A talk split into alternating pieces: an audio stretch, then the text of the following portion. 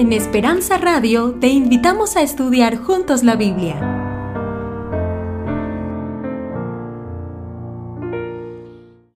Vamos a cantar nuestro canto tema, Nadie pudo hacer.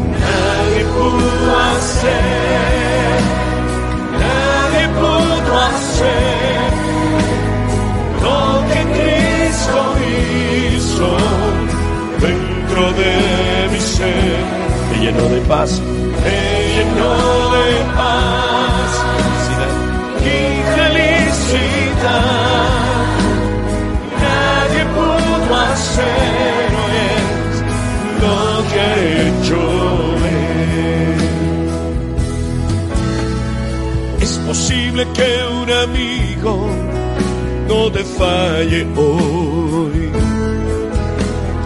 pero no puedes afirmar. ¿O no? que jamás lo hará, que siempre estará a tu lado como está Jesús. Si lo creen, canten. Nadie pudo hacer, nadie pudo hacer lo que Cristo hizo dentro de mi ser, lleno de paz, me llenó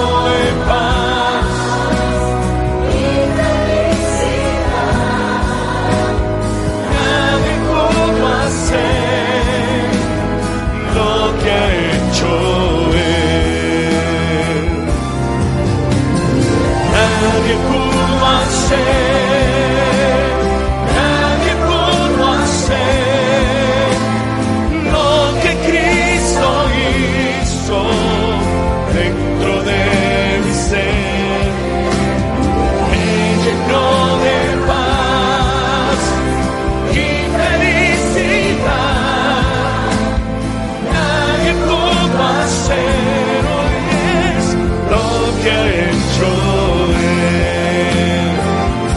Más. Pudo hacer, pudo hacer hacer lo que Cristo hizo dentro de mi ser.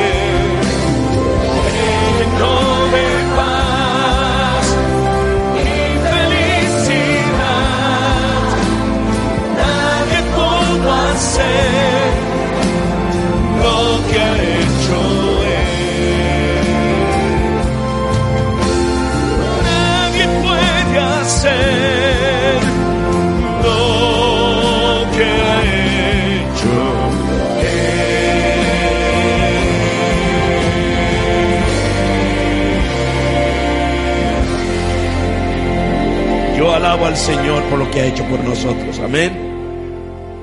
Amante Dios y Padre, gracias. Muchas gracias por habernos regalado todo el cielo en la persona de Jesucristo. Gracias por lo que Él hizo. Nadie pudo haber hecho eso y ser efectivo como lo hizo Él. Porque Él murió, pagó la deuda que teníamos contigo. Hoy estamos aquí con esperanza. Él es el consumador y el hacedor de nuestra fe. Oh Señor, gracias, gracias. Ahora en esta noche queremos rogarte que nos hables. Señor, estamos acercándonos a tu venida.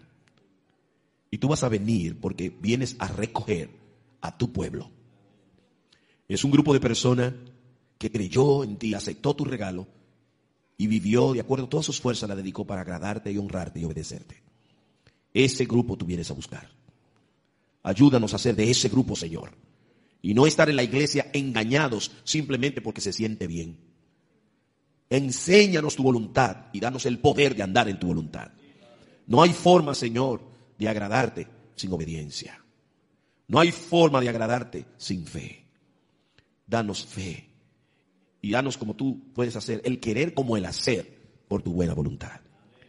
Yo reconozco mi indignidad y mi pequeñez y mi falta de capacidad para hablarle a tu pueblo. Reconozco que esto es una alta responsabilidad. Pero Dios, en este momento me entrego otra vez a ti.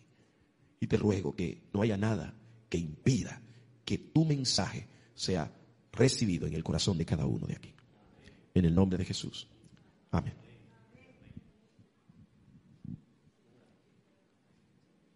Un título extraño de un, de un sermón, ¿verdad? Mañana vamos a tener una oración especial aquí por los matrimonios. La iglesia es lo que son los, los hogares. Si usted quiere saber si un hogar, si una iglesia está fuerte, tiene que ir a ver cómo están los hogares que la componen. Porque aquí todo se ve bonito y puede ser solamente cosmético.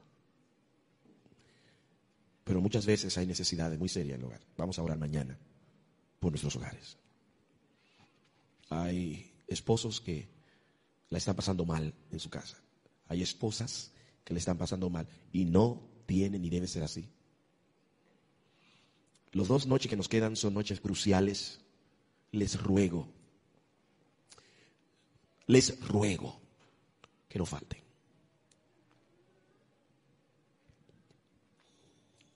Ustedes han notado que no se está recogiendo ofrenda, ¿verdad? ¿Alguien lo notó? Debe ser que alguien debe estar muy feliz y otro está muy triste. Yo creo que no hay más persona más dichosa que el que puede dar.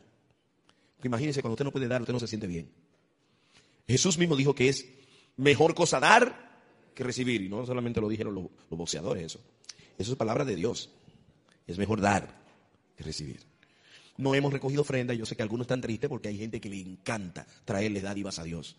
Decir, Señor, tú me das tanto, tú me ayudas tanto, tú eres tan bueno conmigo, que yo quiero ayudar en todo lo que tiene que ver con tu obra. Perdónennos por eso, porque no hemos hecho. No vamos a recoger ofrenda hoy, no vamos a recoger ofrenda mañana, no vamos a recoger ofrenda el viernes, pero el sábado. Cuando usted cante en la tarde, oiga bien, va a haber culto desde la 1 y 30 aquí y van a recoger los diezmos y la ofrenda. Sin embargo, en el concierto, el- ya la última parte de todo nuestro trabajo acá, cuando usted cante Nadie pudo hacer, usted lo va a cantar diferente que toda la noche, porque va a ver todo lo que pasó en tu vida en la semana. Y en ese momento en la tarde vamos a dar una ofrenda de gratitud al Señor. ¿Está bien? Una ofrenda. Eso se va a usar, más adelante le vamos a explicar, para especialmente que se siga propagando el Evangelio. Así que por eso algunos dicen, bueno, yo no creo que aquí hay alguno que no le guste, porque el que no le guste dar es porque realmente no conoce a Dios. Dios es generoso y nos da sin nosotros pedir. Así que, o sea, que no le gusta dar, pues tampoco le gusta recibir, porque el que da, recibe. El que siembra, cosecha. Así, exactamente. Dios no quiere que seamos lagos, sino ríos, donde corre la bendición y el río recibe y da. Así que el sábado, en la tarde, en nuestro evento culminante, o no a tener una fiesta de adoración y alabanza al Señor, traigan sus ofrendas de amor para entregarlas al Señor en esa tarde. Así es. Vamos a abrir nuestras Biblias y vamos al primer libro de la Biblia llamado Génesis. Leemos Génesis 1, 1 y 2. Y vamos a leer también el 3. Y ayúdenme porque me falla la vista. En el principio creó Dios el Bing Bang. En el principio creó Dios los cielos y la tierra, y la tierra estaba desordenada y vacía, y las tinieblas estaban sobre la faz del abismo, y el Espíritu de Dios se movía sobre la haz de las aguas. Y dijo Dios, sea la luz, y fue la luz. Y vio Dios que la luz era buena, y separó la luz de las tinieblas, y llamó a la luz día, y a las tinieblas llamó noche. Fue la tarde y la mañana el primer día. Aquí acaba de decir en el principio cómo comenzaron las cosas. Usted tiene la opción de ir a la biblioteca y buscar en la enciclopedia la opinión de alguien que, que vivió y murió ya. Y ese dice, no, fue un bim bang, que hubo una explosión, que el átomo, y que la, y esto, y después salió de allí, de acá, después esto y lo otro, después un mono, y después del mono salimos nosotros. Usted puede escoger creer en ese disparate, y perdónenme que lo diga así, o puedes creer en alguien que vivió, que vive y vivirá. Jehová, Dios, que dio su palabra en la Biblia. O cree en un libro que hizo otra persona. Para las dos cosas tiene que ejercer fe. O cree lo que dice un hombre, o cree lo que dice Dios. Escoja. Dios creó el mundo. Y lo que estamos aquí, todos estamos claros en eso, ¿verdad? Y en el relato que sigue y en todo el libro, en el capítulo 1, explica cómo fue que Dios creó. Dios habló y se hacía. Así lo hace. Porque el poder de Dios es grande y su palabra tiene poder. Amén. Por eso es que cuando decimos vamos a aplicar la palabra, usted se sienta ahí una hora a escuchar y usted como que siente muy bueno, porque no es la palabra de un hombre, es la palabra de Dios. Tiene vida. Ahora, Dios creó la luz. Esta noche voy a hacer 40 o 50 preguntas a ustedes. El sermón de hoy prácticamente lo van a dar ustedes. No se ofendan conmigo porque van a hablar bastante ustedes. En serio. Pregunto, primera pregunta. Cuando Dios creó todo lo que creó, vamos a decir, cuando hizo la luz, ¿lo vio eso Adán, el hombre? Cuando Dios separó la luz de la tiniebla y llamó a la luz día y a la tiniebla noche, ¿Adán vio eso? Hmm. Luego el relato dice que Dios creó los animales. Cuando Dios creó los animales, ¿Adán lo vio? Y si sigo en lo mismo, no vio a Adán cuando Dios creó nada. Es más, cuando Dios creó a Eva, ¿Adán lo vio? Tampoco. Bueno, lo otro él no estaba todavía creado, pero ya cuando Eva él estaba creado. ¿Vio él cuando Dios hizo a Eva, sí o no? Él no vio nada entonces, porque hasta lo durmieron cuando iban a hacer a Eva. Él no vio nada. ¿Cómo sabía Adán entonces que Dios fue el que creó todo?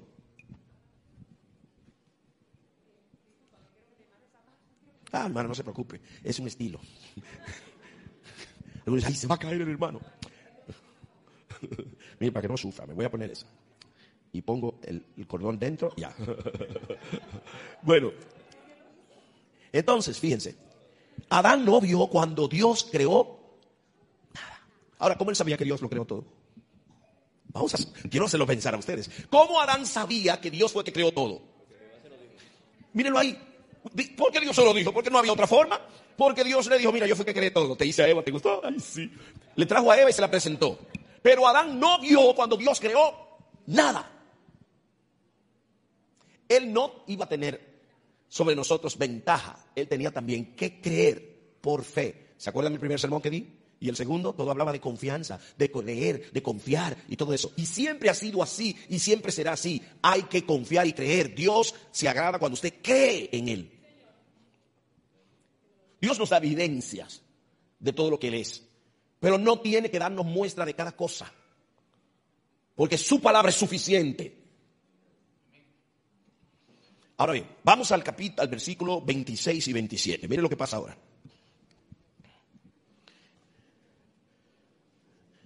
Vamos a leer el versículo 25, 20, 26. Entonces dijo Dios, hagamos, no, no, no, déjame leer bien.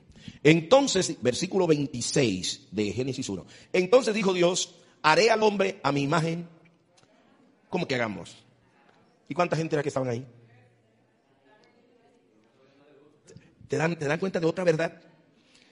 Si Dios dice, haré, Él estaba solo. Pero si dice, hagamos, había más de uno. Hagamos. Y los que estaban ahí podían hacer también. Mm. Hagamos al hombre a nuestra imagen. Todo lo demás Jesús dijo, Dios dijo, y Jesús, hágase la luz, los animales que aparezcan, las aves que aparezcan. Y toda salía porque él hablaba. Pero esta vez dijeron, no, esto vamos a tomar un poco más de tiempo. Vamos a hacer. ahora al hombre a nuestra imagen. ¿Qué significa? Conforme a nuestra semejanza. Hermanos, ¿no dicen amén? Entonces dice, vamos a hacer al hombre que se parezca a nosotros, con capacidades mayor que todos los animales y todas las otras cosas. Y que se haga el Señor él, de, las, de los peces, del mar, de las aves de los cielos, de las bestias, de toda la tierra, en todo animal que se arrastra sobre la tierra. Y dice el versículo que le sigue, gracias mi amigo por ponerme el versículo. Versículo 27 dice, el que le sigue, y creó Dios al hombre a su imagen, a imagen de Dios lo creó, varón y varón lo creó. Ay, perdone, disculpe. Hembra y hembra los creó. Varón, hembra y otra cosa los creó. Perdónenme, pero yo no voy a predicar lo que usted quiera escuchar. Yo voy a predicar la palabra de Dios. Y ojalá usted quiera escuchar eso. Pero si usted quiere que le acomoden la cosa a su estilo, lo lamento, llegó al lugar incorrecto.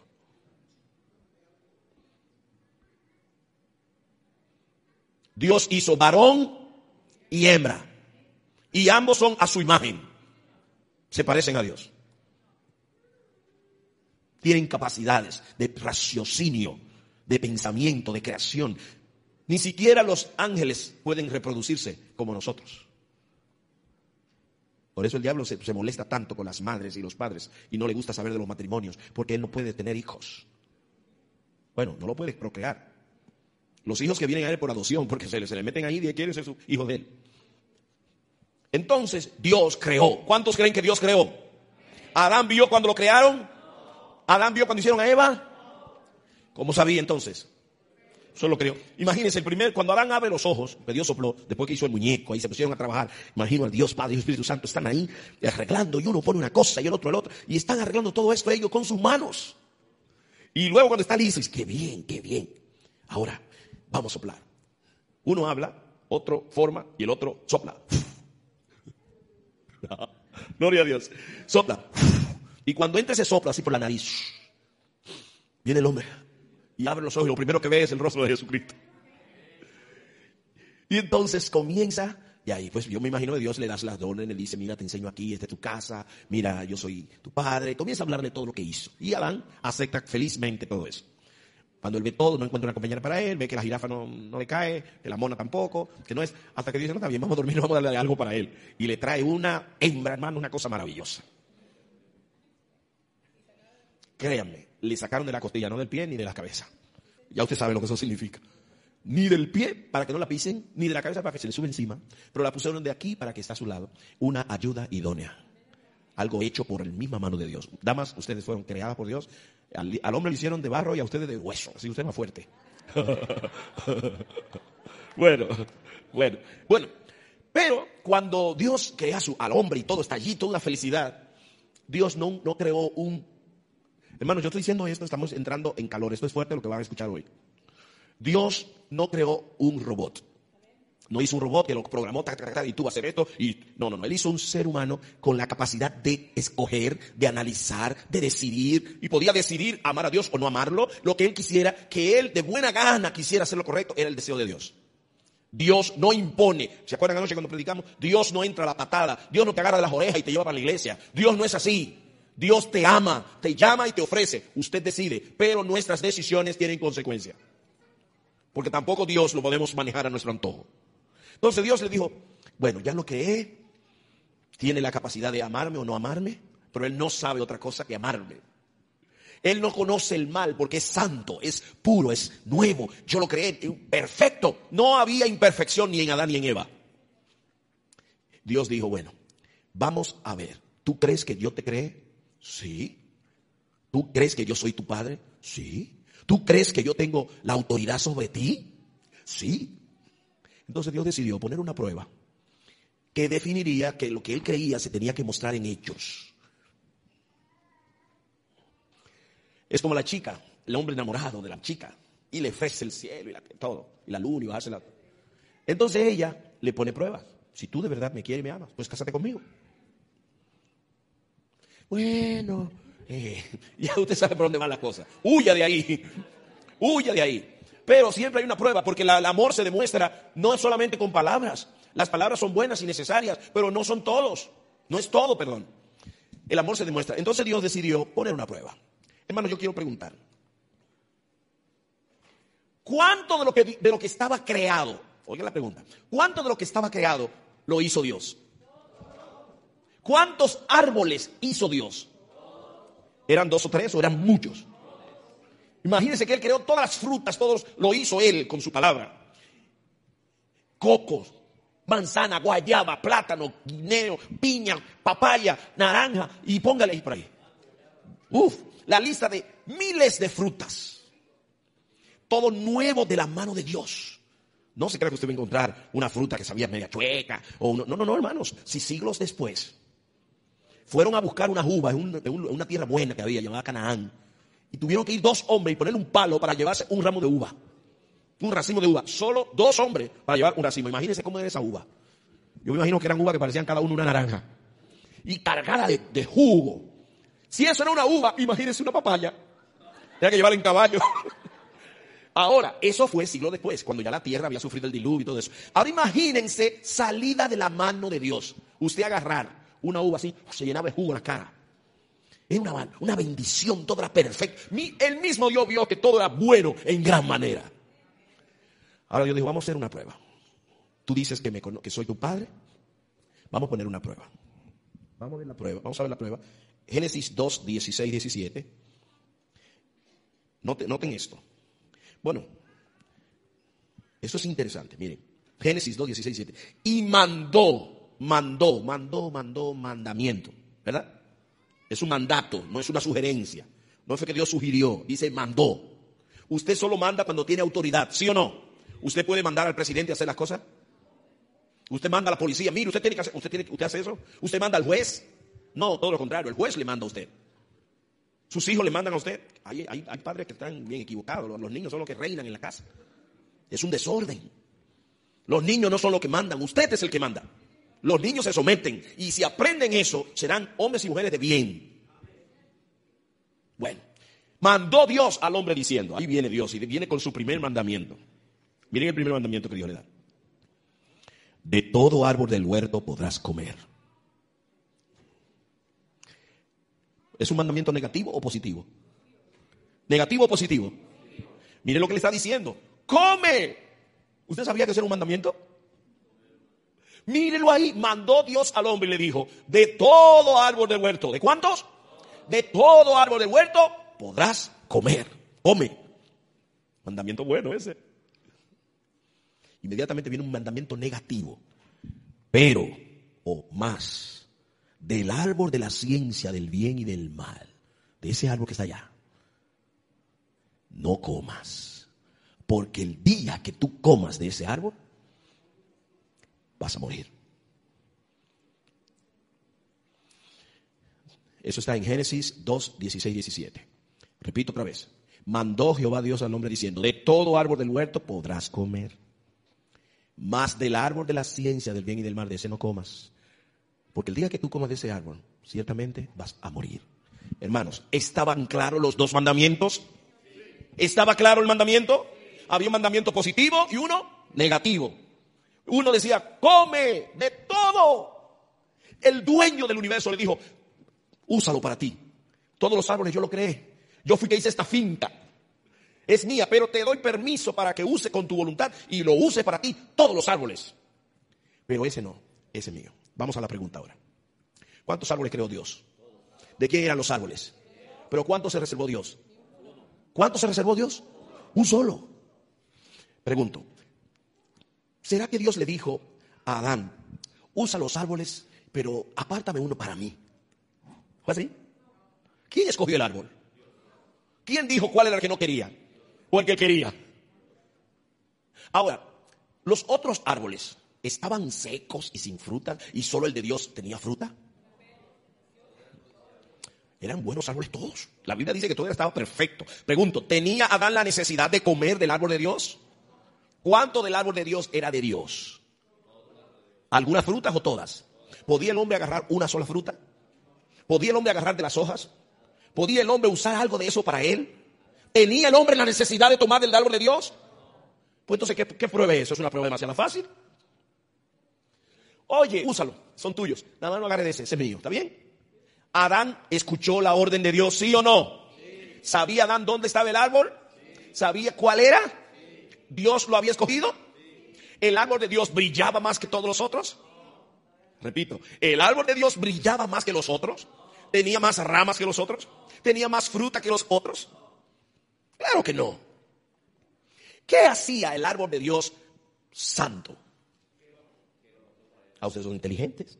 Lo que lo hacía santo era que Dios lo había cogido y lo apartó para él. Porque santo significa apartado, separado, para uso sagrado. Todos los demás eran árboles buenos, maravillosos, frutas de todo tipo, habían de las que ustedes imaginen.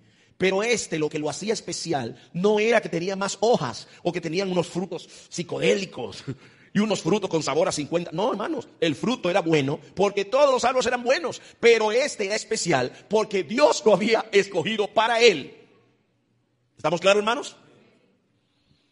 Ahora pregunto, ¿la prueba era fácil o difícil? Noten ustedes que Adán no sabía pecar. No sabía.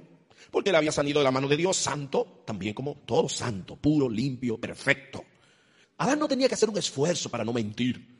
Adán no tenía que hacer un esfuerzo para hacer lo correcto. Le salía natural porque era lo que él sabía hacer. ¿Estamos claros, hermanos? ¿A dónde quiero llegar?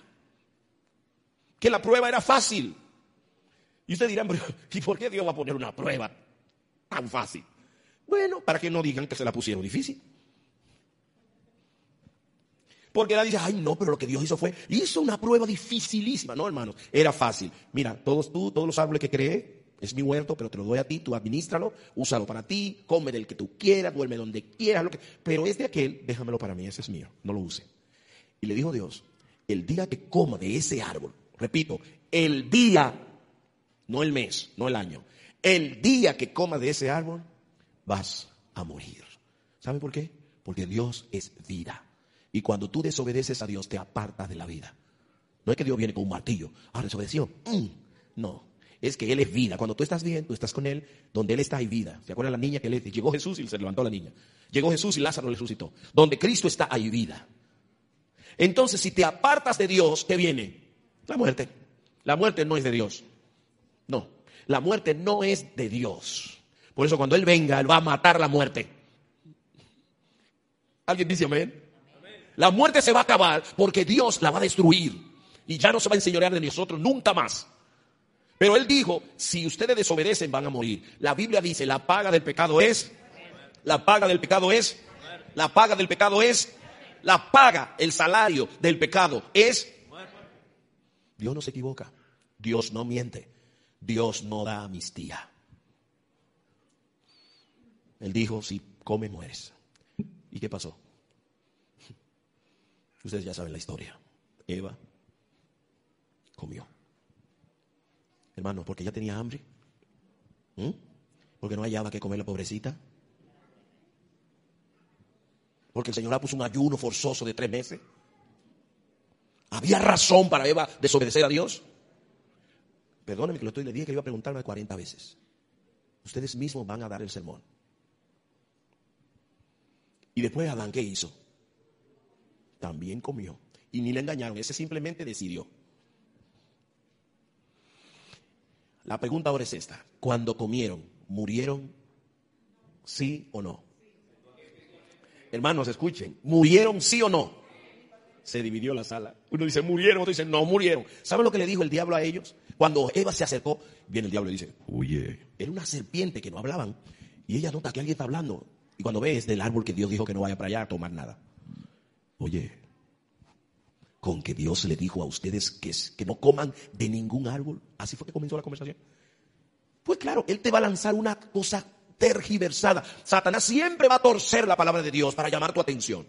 Con que Dios dijo que no comas de ningún árbol. También Satanás quiere que tú hables con Él. No hablen con Él. Hay hermanos de, diferentes iglesias que a veces ponen, no, yo le dije a Satanás, comenzando a hablar, déjese de eso. El mismo Judas dice, el libro de Judas en la Biblia, dice que no debemos hacer eso. No se ponga a hablar con el diablo porque le va a ganar. Tiene siglos sobre usted. Deje que se resuelva él con Dios porque él sabe que con él no le va. Así que él viene y dice, con que Dios dijo que no coman de ningún árbol. La mujer, no, no, no, él dijo que comamos de todos los árboles.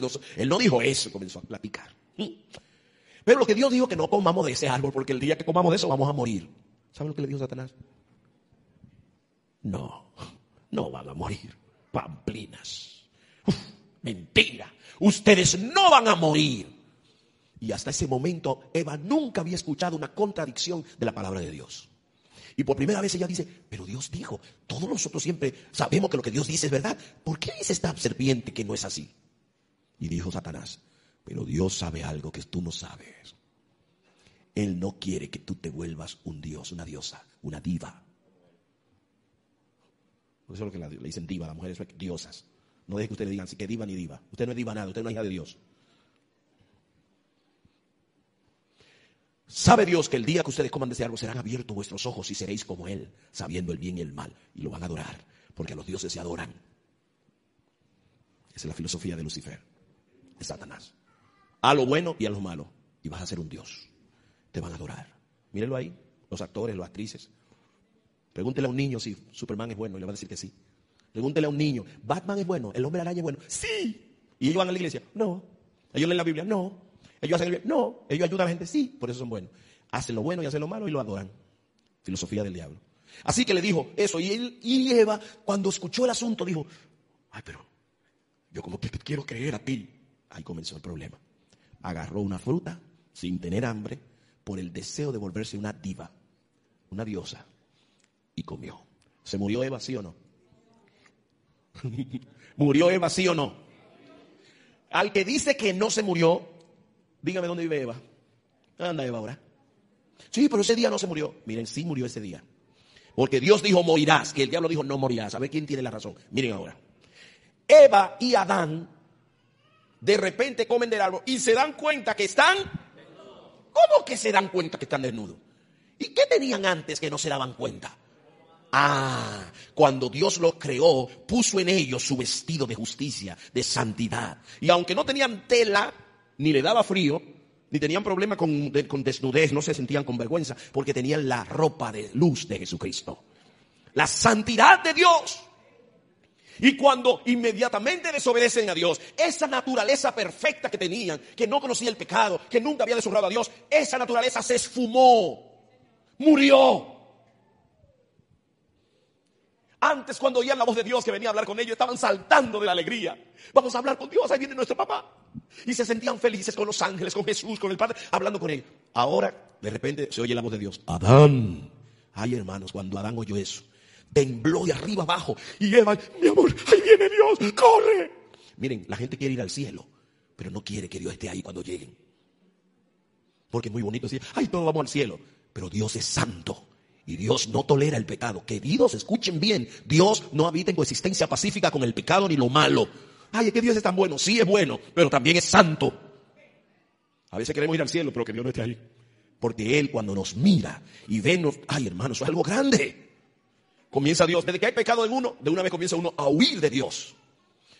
Adán, Adán. Adán corre a la, agarra a Eva, por ahí salen corriendo para el monte. Corre, Eva, corre. Y, ay, Dios mío, y corriendo. Pero ¿cómo están corriendo los que antes se sentían feliz con la presencia de Dios? Y se meten por los matorrales y agarran una hoja de esa grandota y comienzan a ponerse hoja encima porque están desnudos. Y Adán, ¿dónde estás tú? Dios no sabía dónde estaba. ¿A dónde me esconderé de tu presencia? Pero Dios está diciendo, ¿dónde está tu corazón? ¿A dónde estás? Aquí. Yo ya dijo, no puedo seguir escondido. Ya saben dónde estoy. Usted escondido detrás de un árbol. En una rama escondido. Como los niños cuando están chiquititos. Usted le quiere quitar algo. Yo agarran, le quiere quitar, se lo ponen en la cabeza. ¿Lo ve? El niño lo pone en la cabeza porque cree que usted ahí no lo ve. Como él no lo ve, cree que usted no lo ve tampoco. Pasa la cosa.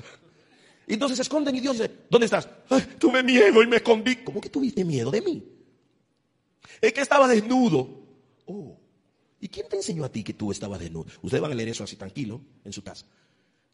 ¿Acaso me desobedeciste? Hermano, lo primero que Adán no pudo ver, no pudo hacer fue ver a Dios desde que pecó. Solo escuchó su voz. Antes lo veía bien, ya no podía. ¿Murió sí o no? Ya no tenía una naturaleza perfecta. Ya algo feo entró. No me voy a seguir deteniendo. Ustedes saben que la naturaleza cayó y con ello toda la humanidad condenada a la muerte. Alguien me dijo, ay hermano, si yo agarro a Eva, ay Eva. Otros dicen, el hombre no debió llevarse, por Adán estamos todos fastidiados. Pero escuchen esto, escuchen esto, voy a terminar. ¿Saben ustedes que Dios vio, es verdad? Toda la humanidad de ese momento eran dos personas y fallaron. Y Dios decidió probar otra vez con ustedes y conmigo. Éxodo 20. Vamos para allá. Éxodo 20.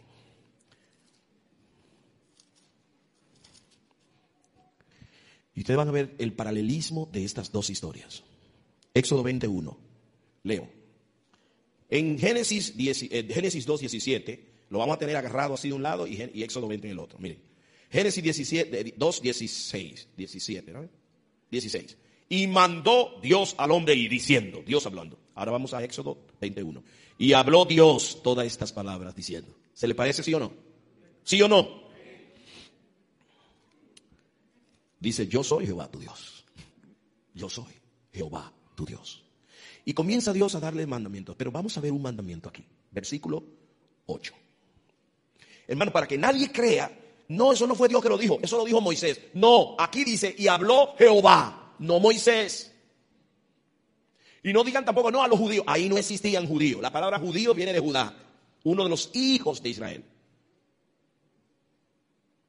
Yo le voy a probar que esto se habló desde el inicio de la, cuando Dios creó al hombre. Pero aquí viene otra vez, dice Dios. Acuérdate. Hermano, estamos leyendo la palabra de Dios, no mi opinión. Por favor, escuche. El Señor dijo, acuérdate. Es como que se le había olvidado algo al hombre, o se le iba a olvidar. Acuérdate del día de reposo para santificarlo. A ver si se le parece, mandamiento positivo. Seis días trabajarás. De todo árbol del huerto puedes comer. ¿Cuántos días tiene la semana? Entonces, si son seis, ¿no son casi todos? De todo árbol del huerto podrás comer. Seis días trabajarás. ¿De quién es la semana? ¿Quién hizo la semana? ¿Quién hizo los árboles? ¿Cuántos días se agarró Dios para él? Seis días trabajarás y harás toda tu obra. De todo árbol del huerto podrás comer. Más el séptimo día, más del árbol de la ciencia del bien del mal. No comerás, más el séptimo día es reposo para Jehová, tu Dios. De ese día no hagan nada, no es tuyo, no hagan en obra alguna, tú ni tu hijo, ni tu hija, ni tu siervo, ni tu criado, ni los hijos tuyos en la casa, ni una visita que llegó. Ese día no es tuyo, es mío. Todo árbol del huerto puedes comer, de este no, es mío. ¿Se le parece mandamiento positivo y mandamiento negativo? Vuelve a repetirse la historia. ¿Quién creó todos los árboles? ¿Quién creó todos los días? ¿Cuántos árboles eran de Dios? ¿Cuántos Él tomó para Él? ¿Cuántos días son de Dios? ¿Cuántos se reservó para Él? ¿Quién escogió el árbol? ¿Quién escogió el día? ¿Será que Dios le dijo al hombre, ay, mire, no importa cuál día sea, agarren el jueves o el miércoles, o cualquier me den el viernes o el domingo, lo importante es que me den uno. ¿Fue así? No, hermanos, quien escogió el día fue Él y no me pregunten por qué. Ay, no, es que el sábado tiene 28 horas y el lunes tiene 30. No, hermanos, todos los días son iguales, los árboles son iguales. No brilla más el sol en el sábado, mentira. El sábado brilla más. No, hermano, el sábado igual que otro día. En su contextura es el mismo 24 horas que el martes. No es que el árbol de Dios tiene más fruta y los otros no tienen. No es que el día de Dios tiene 28 horas y los demás tienen 24. No lo hace especial nada más que una cosa. ¿Cuál? Que Dios lo escogió. Ahora no me pregunten por qué Dios escogió ese árbol y no agarró uno de coco. Eso yo no sé. Dios escogió ese, Él puede escoger lo que quiera. La gente quiere que Dios no haga nada. No, Dios me tiene que hacer lo que yo diga, pero no tiene voluntad. No, Dios es soberano. Dios puede escoger un día como puede escogerte a ti. Y Él fue el que dijo, ese árbol es mío. Y Él fue el que dijo, ese día es mío.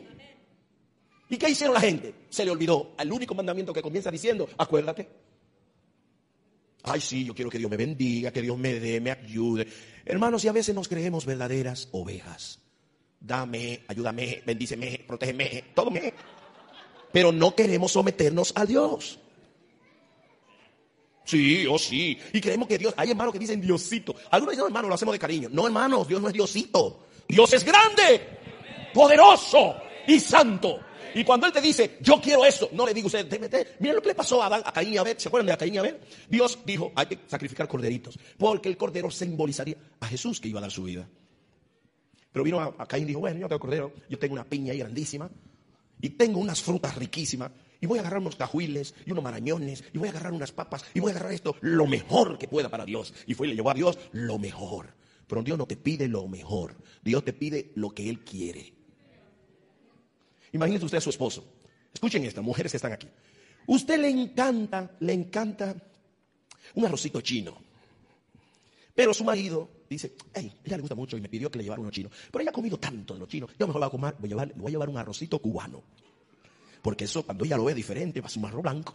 Y le voy a poner al lado un pedacito de esto, y le voy a poner un pedazo de coco, y le voy a poner un esto, y usted va, mi amor, tú me pediste chino, pero te traje esto, que esto es mejor. Yo quería un arroz chino. Usted puede creer que estaba mejor lo que usted está atrás. Eso no fue lo que le pidieron. Lleve lo que le pidieron. ¿Cuál es el problema? Dios dijo sábado, no dijo domingo. Y perdónenme, yo no puedo hablar la mentira. Y usted dirá, ¿pero por qué todo el mundo va el domingo? Porque el diablo siempre está haciendo que la gente desobedezca al que hizo los cielos, la tierra y el mar.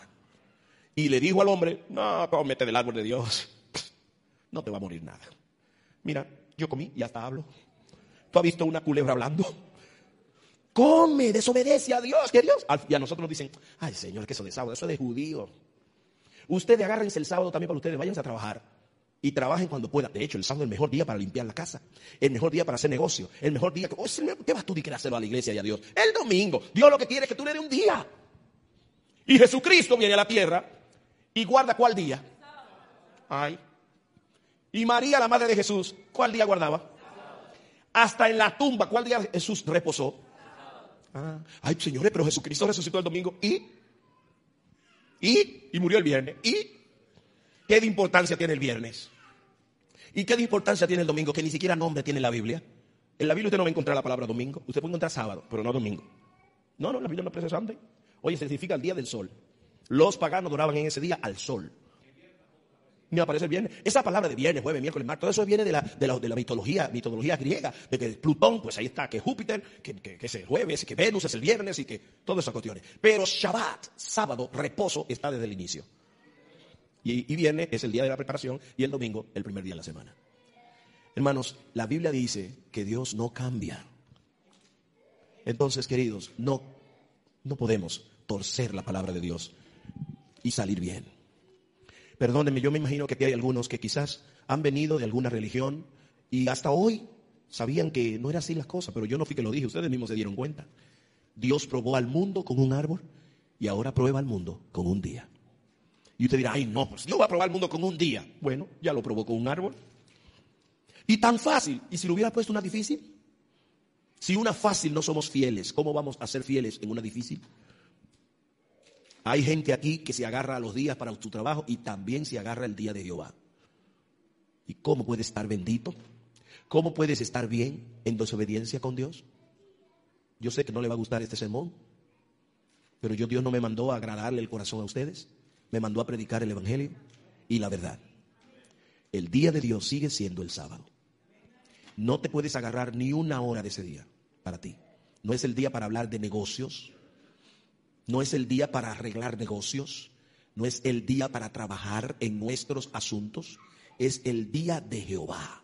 En ese día tenemos que venir a adorarle, glorificarle, apartarle. Es una cita con el Rey de Reyes y Señor de Señores. ¿Qué podemos hacer en ese día? Hacer el bien a otros. No es el día para hacer la mejor comida y usted fajar trabajando. No, no, no. Haga la comida. Oigan esto, prueben esto. Dios dijo que lo que haya de cocinarlo, oigan esto, miren hasta en dónde se metió, lo dice la palabra, por tiempo voy rápido.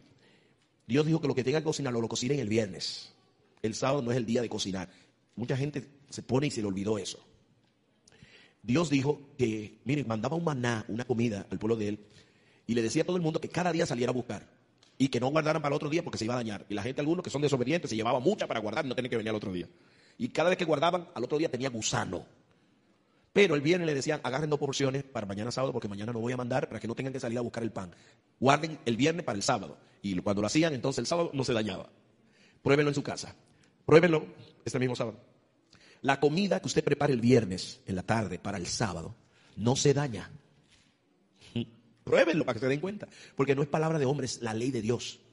El mismo que hizo la ley de la gravedad y todo, dijo que el sábado no se iba a dañar. Usted cosa su comida para el día del Señor, para que el sábado usted no use su el tiempo en cocinar ni en preparar cosas, ni en planchar la ropa, ni arreglar la casa. Eso hágalo ahora, mañana, el jueves, el viernes, el lunes, todos esos días. Porque Dios dijo que ese día es de Él. Ese día usted viene a la iglesia, ese día usted ayuda a una gente. Y si usted tiene que cocinar, oigan esto, que sea porque alguien no tiene nada y usted tiene que irle a ayudar para bendecir a otra persona, porque esa es la obra de Dios, no la suya. ¿Saben por qué algunos no están siendo bendecidos? Porque se están agarrando lo de Dios. Y me dan unos minutitos para decir otra cosa. Por favor, me dejan. Dios es bueno y generoso. Él podía agarrarse seis días para él y darnos uno para nosotros. ¿Sí o no? Bueno, el, el, agarren un el que ustedes quieran, porque todos los días son míos, yo fui que lo hice. Eran de él. Usted tenía que darse con un solo. Pero él no se agarró ni la mitad, hermanos. Se quedó con uno de siete. ¿Cómo nos vamos a agarrar el día de él? Y al mismo tiempo, Diosito, ayúdame. Yo creo que a veces los ángeles nos miran a nosotros. Estos son unos salvajes. Andan pidiéndole a Dios y pidiendo y desobedeciéndole y ahí mismo Y porque nosotros sí somos especiales. Adán y Eva por lo menos corrieron. Pero nosotros venimos a la iglesia. Nadie pudo hacer. Y me agarro lo de Dios, lo desobedezco, le hago lo que yo quiera. Y al mismo tiempo, ayúdame. Óyeme, qué barbaridad. Ese hijo que se maltrató, se le desobedeció, pero al mismo tiempo cómprame mis zapatos, cómprame mi tenis y me, y me dé esto. Y usted mirando a Dios, pero, pero hijo, ¿qué te pasa? ¿Saben otra cosa que Dios escogió para él? Con eso voy a terminar. Le pregunto, ¿de quién es el mundo? ¿Seguro? Cuando usted nació, ¿usted hizo el mundo? Ya todo estaba hecho, ¿verdad? Y cuando usted se muera, ¿qué usted se lleva de aquí? Una verdad clara de que usted lo que trajo fue lágrima y lo único que deja es lágrima. Usted llegó al mundo, llegó llorando, ¿sí o no? ¿Cuántos vinieron llorando? Todos. Y el que no lloró, le pegaron para que llore, porque todo bien parejo. Todo el mundo viene llorando y desnudo. ¿Sí o no? Usted no trae nada, nada más lágrima. Cuando muere, deja lágrimas y se pone, le ponen ropa por misericordia. La familia, para que no le vean a usted la vergüenza, y lo, lo visten, lo ponen bonito, ahí lo dejan. Pero usted no se lleva ni un peso, nada, nada, todo es de Dios. Si hay un momento para que nosotros entendamos eso, es ahí. Caramba, usted se pone a luchar, eso es mío, y ese es mi dinero, y esa es mi casa, y es mi auto. Muérase para que usted vea cómo agarra a otro y gasta todo lo suyo así.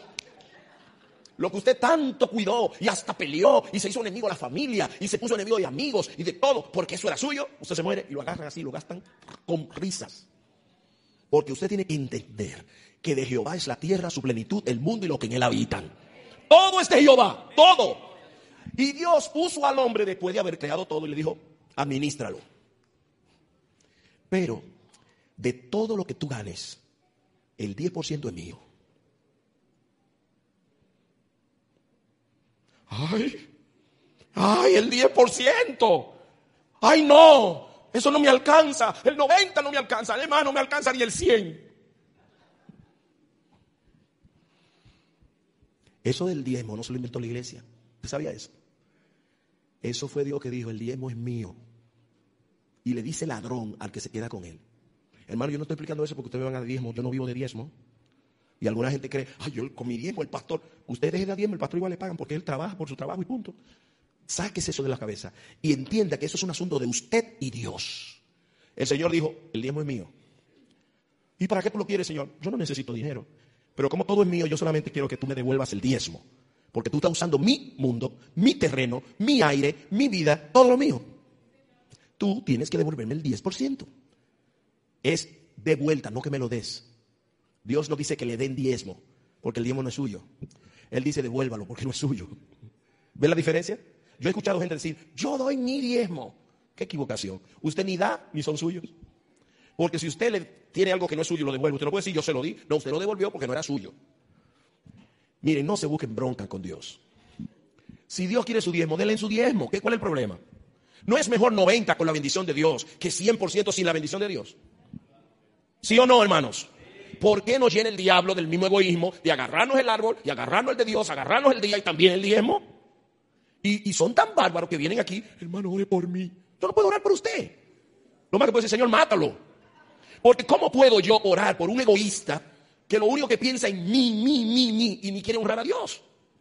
La Biblia dice, maldito soy con maldición los que se roban los diezmos. Léalo ahí en Malaquía 3. Maldito con maldición. ¿Y sabe quién lo está maldiciendo? Dios. Oiga eso. Pastor, nunca se atreva a orar por nadie que esté robándose los diezmos. No lo haga para que no pierda su trabajo. Porque Jehová se va a molestar con usted y le va a venir problema. Con Dios no se meta usted. Si Dios dijo, ese es un maldito porque está robando, ¿qué hace el pastor? Señor, bendícelo. Dios, mira, pero tú eres trabajando para mí y tú me estás diciendo que bendiga al que ya yo maldije. Hermanos, no, no lo quiero ofender a nadie. Espero que ninguno, porque ninguno de ustedes tiene ese problema. Pero si hay uno aquí que anda creyendo la bendición de Dios, quedándose con el día de Dios, agarrando el diezmo de Dios, están equivocados. Eso no funciona así. Ahora mira, cuando tú obedeces a Dios, tú tienes al cielo a tu favor. Mira lo que Dios dice. Que va, miren lo que dice él. Miren, pruébenme, pruébenme. Si ustedes devuelven lo que es mío y me son fieles, pruébenme que yo le voy a dar bendiciones hasta que sobre y abunde. ¿Saben lo que es sobrar y abundar? Que usted sigue echándole a un vaso y el vaso se llena y usted sigue echándole más. Y el vaso llenándose y botando sin más. Pero ya, Señor, para. Así es Dios. No me crean, pruébenlo. El diezmo de Jehová, el sábado de Jehová, no me que bronca con eso. No que la religión, es un asunto de religión. Si hay una iglesia que no le ha enseñado eso, huya de ahí. Porque al final, el Señor dice, muchos me dirán, Señor, Señor, no sacamos demonios, hicimos milagros. Y Dios le va a decir, yo ustedes no lo conozco. Porque ustedes andaban haciendo lo que ustedes querían. Si me amáis, guardad mis mandamientos. El que dice que me ama y no guarda mis mandamientos es un mentiroso y la verdad no está en él. Por eso esta noche yo quería hablar de esto. Porque yo no quiero que ustedes se vayan de aquí sin saber algo nuevo y algo que les cambie la vida. Miren, yo vengo de un hogar donde éramos pobres, muy pobres. A veces no había para comer en casa.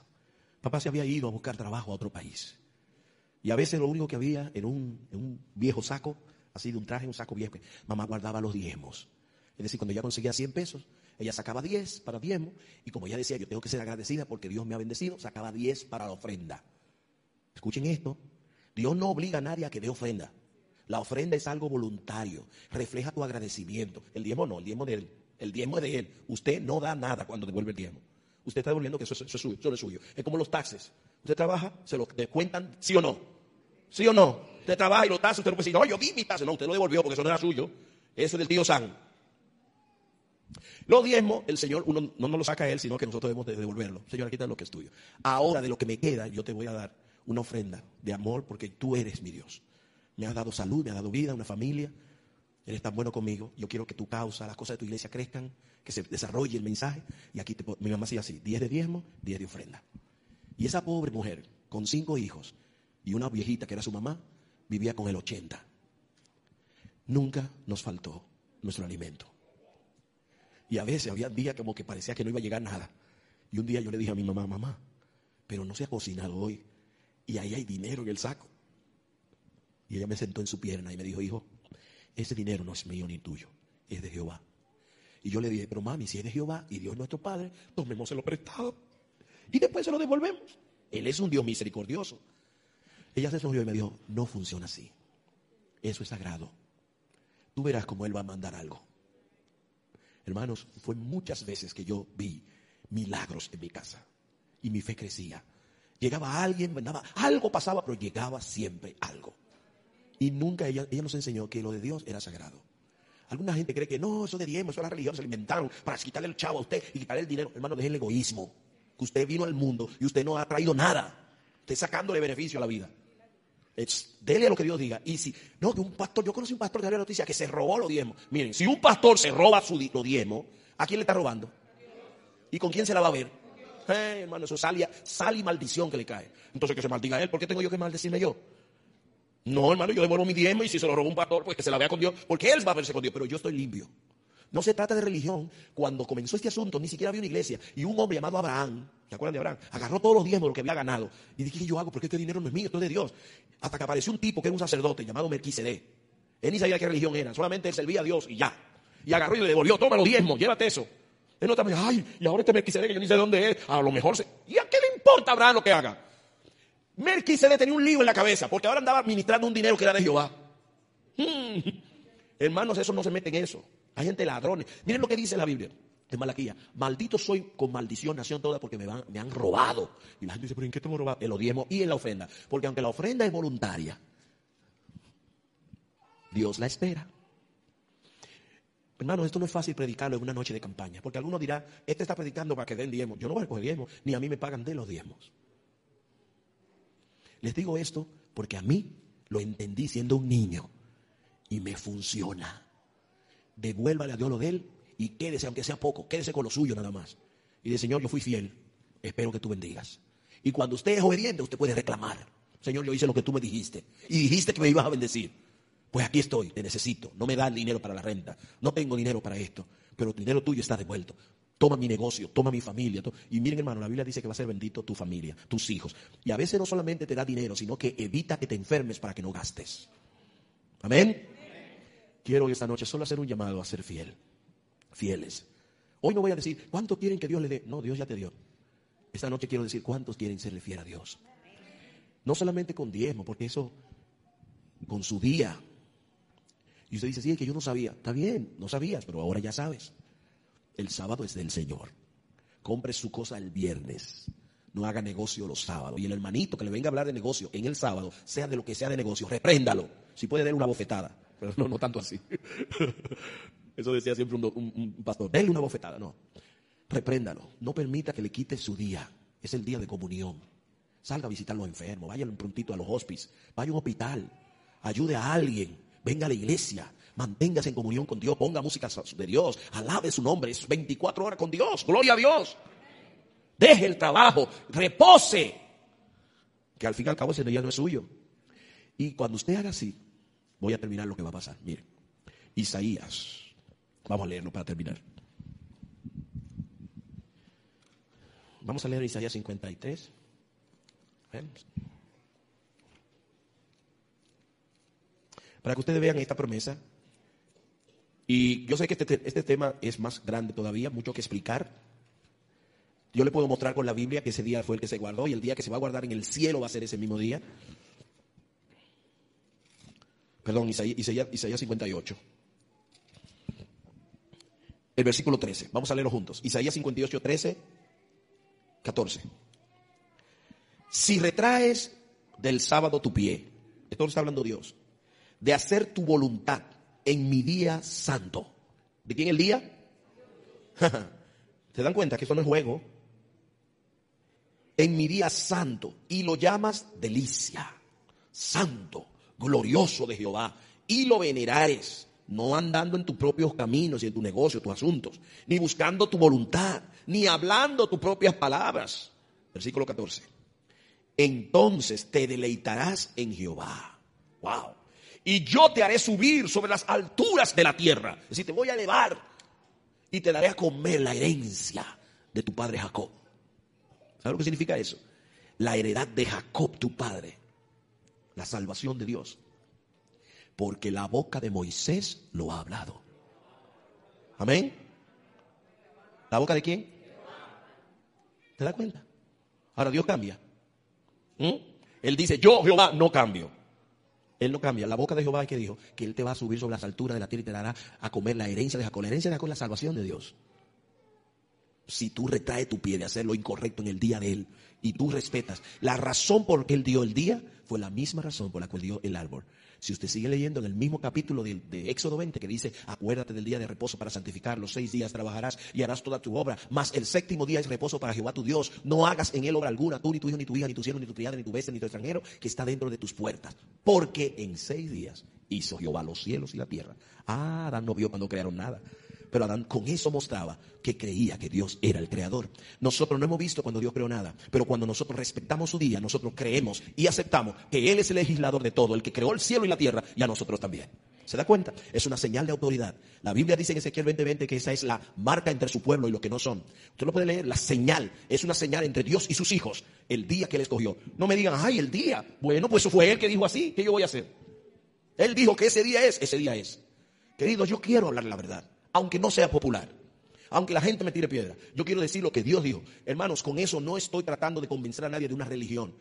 Esto estaba antes de la religión. Lean en Génesis 2.1 para que vean que ni existían los hijos de Israel, ni sentían nada de eso. Cuando Dios terminó todo, dice, fueron pues acabados los cielos y la tierra y todo el ejército de ellos. Y acabó Dios en el día séptimo la obra que hizo. Y bendijo Dios al día séptimo y lo santificó porque en el reposo fue algo que Él escogió Él.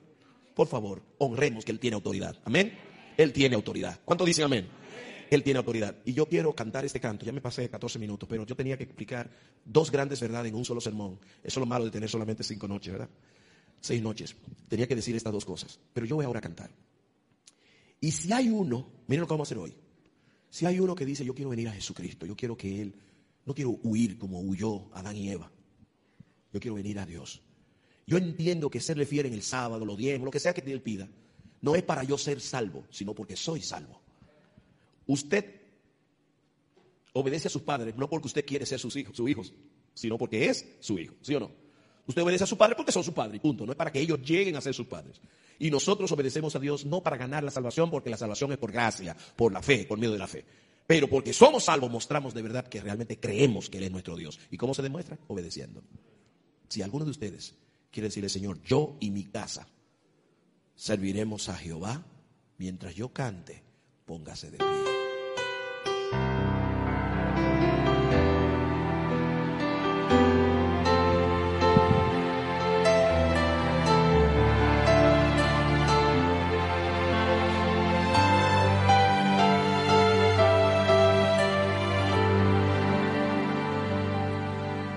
Muy cansado estás de mucho caminar,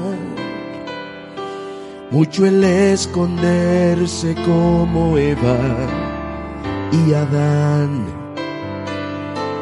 No resistas más, no demores más, deja que Él te sane y llene de su paz.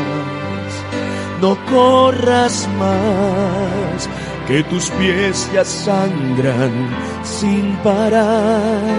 No dudes más, que tan solo tiempo perderás. Ven a Jesús, Él te espera para darte amor.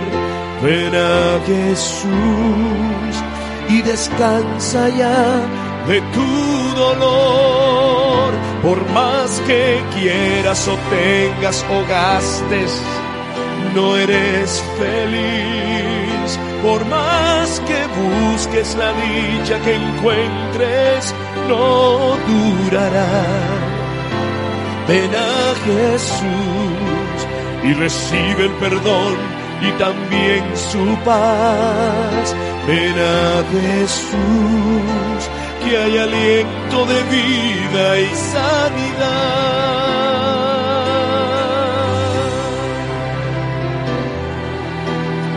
Dios perdona lo que hayamos hecho mal antes, pero hay que venir a Él y decirle, Señor, perdóname, yo no hacía las cosas bien. Hay perdón para todos los humildes que vienen a Cristo. Mira, no corras más, que tus pies ya sangran sin parar. No dudes más, que tan solo tiempo perderás. Ven a Jesús, recibe el perdón. Ven a Jesús y descansa ya de tu dolor. Por más que quieras o tengas o gastes, no eres feliz. Por más que busques la dicha que encuentres, no durará. Ven a Jesús y recibe el perdón y también su paz. Ven a Jesús, que hay aliento de vida y sanidad.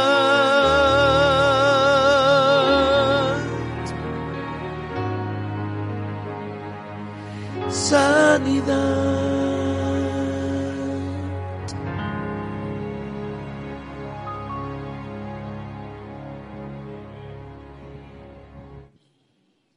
Oremos. Amante Dios y Padre, esta noche hemos presentado, puedo decir la verdad más contundente después de lo que es el Evangelio. Es parte del Evangelio también. La verdad de lo que tú requieres y esperas de nosotros. Tú dijiste que no nos olvidemos de tu día, que nos acordemos. Porque tú querías que todos supiéramos que querías una cita con nosotros cada semana. Todos los días hablamos contigo, todos los días, pero no dedicamos el día entero a ti. Tomamos siete días, vemos televisión, vamos al internet, trabajamos, dormimos, reímos, gozamos, comemos, cocinamos, planchamos, negociamos, vendemos, compramos. Pero tú quieres que el día sábado lo dediquemos para tener paz en ti. Cuánto bien nos haría serte obedientes, obedecerte. Ese descanso nos traería muchas bendiciones en nuestra vida física, emocional, espiritual.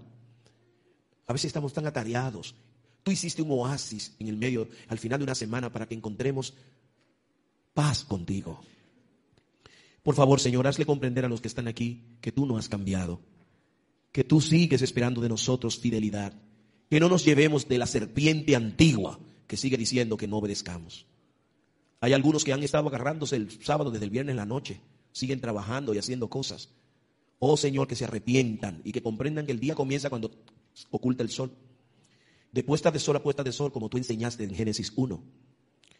Ayúdales a comprender que las horas de tu día son tuyas, no nuestras. Ayúdanos a entender que cuando nos pides un día no es porque nos quiere quitar felicidad. Al contrario, cuando nos pides un día es porque quiere estar con nosotros. Quieres estar con nosotros. Enséñanos que cuando nos dice que apartemos el 10% de nuestras entradas para que tu palabra siga propagándose y haya fondos para predicar el Evangelio, no lo haces porque nos quiere quitar dinero, porque tú no necesitas dinero. La plata y el oro son tuyas, Señor. Pero nos haces eso para quitarnos el egoísmo, para que no pensemos solo en nosotros y hacernos aptos para recibir mejores bendiciones. Señor, ayúdanos a ser como tú, generosos y fieles. Ahí hay felicidad. Ayúdanos, Señor. Hay algunos aquí que no sabían esta verdad y son tus hijos. Ayúdale a ser fiel y como todos se pusieron de pie puedan decir, desde hoy en adelante, yo y mi casa serviremos a Jehová. Gracias, Señor. En el nombre de Jesús. Amén.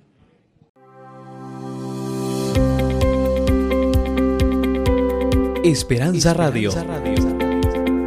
Siga disfrutando de nuestra programación en www.esperanzaradiolv.com.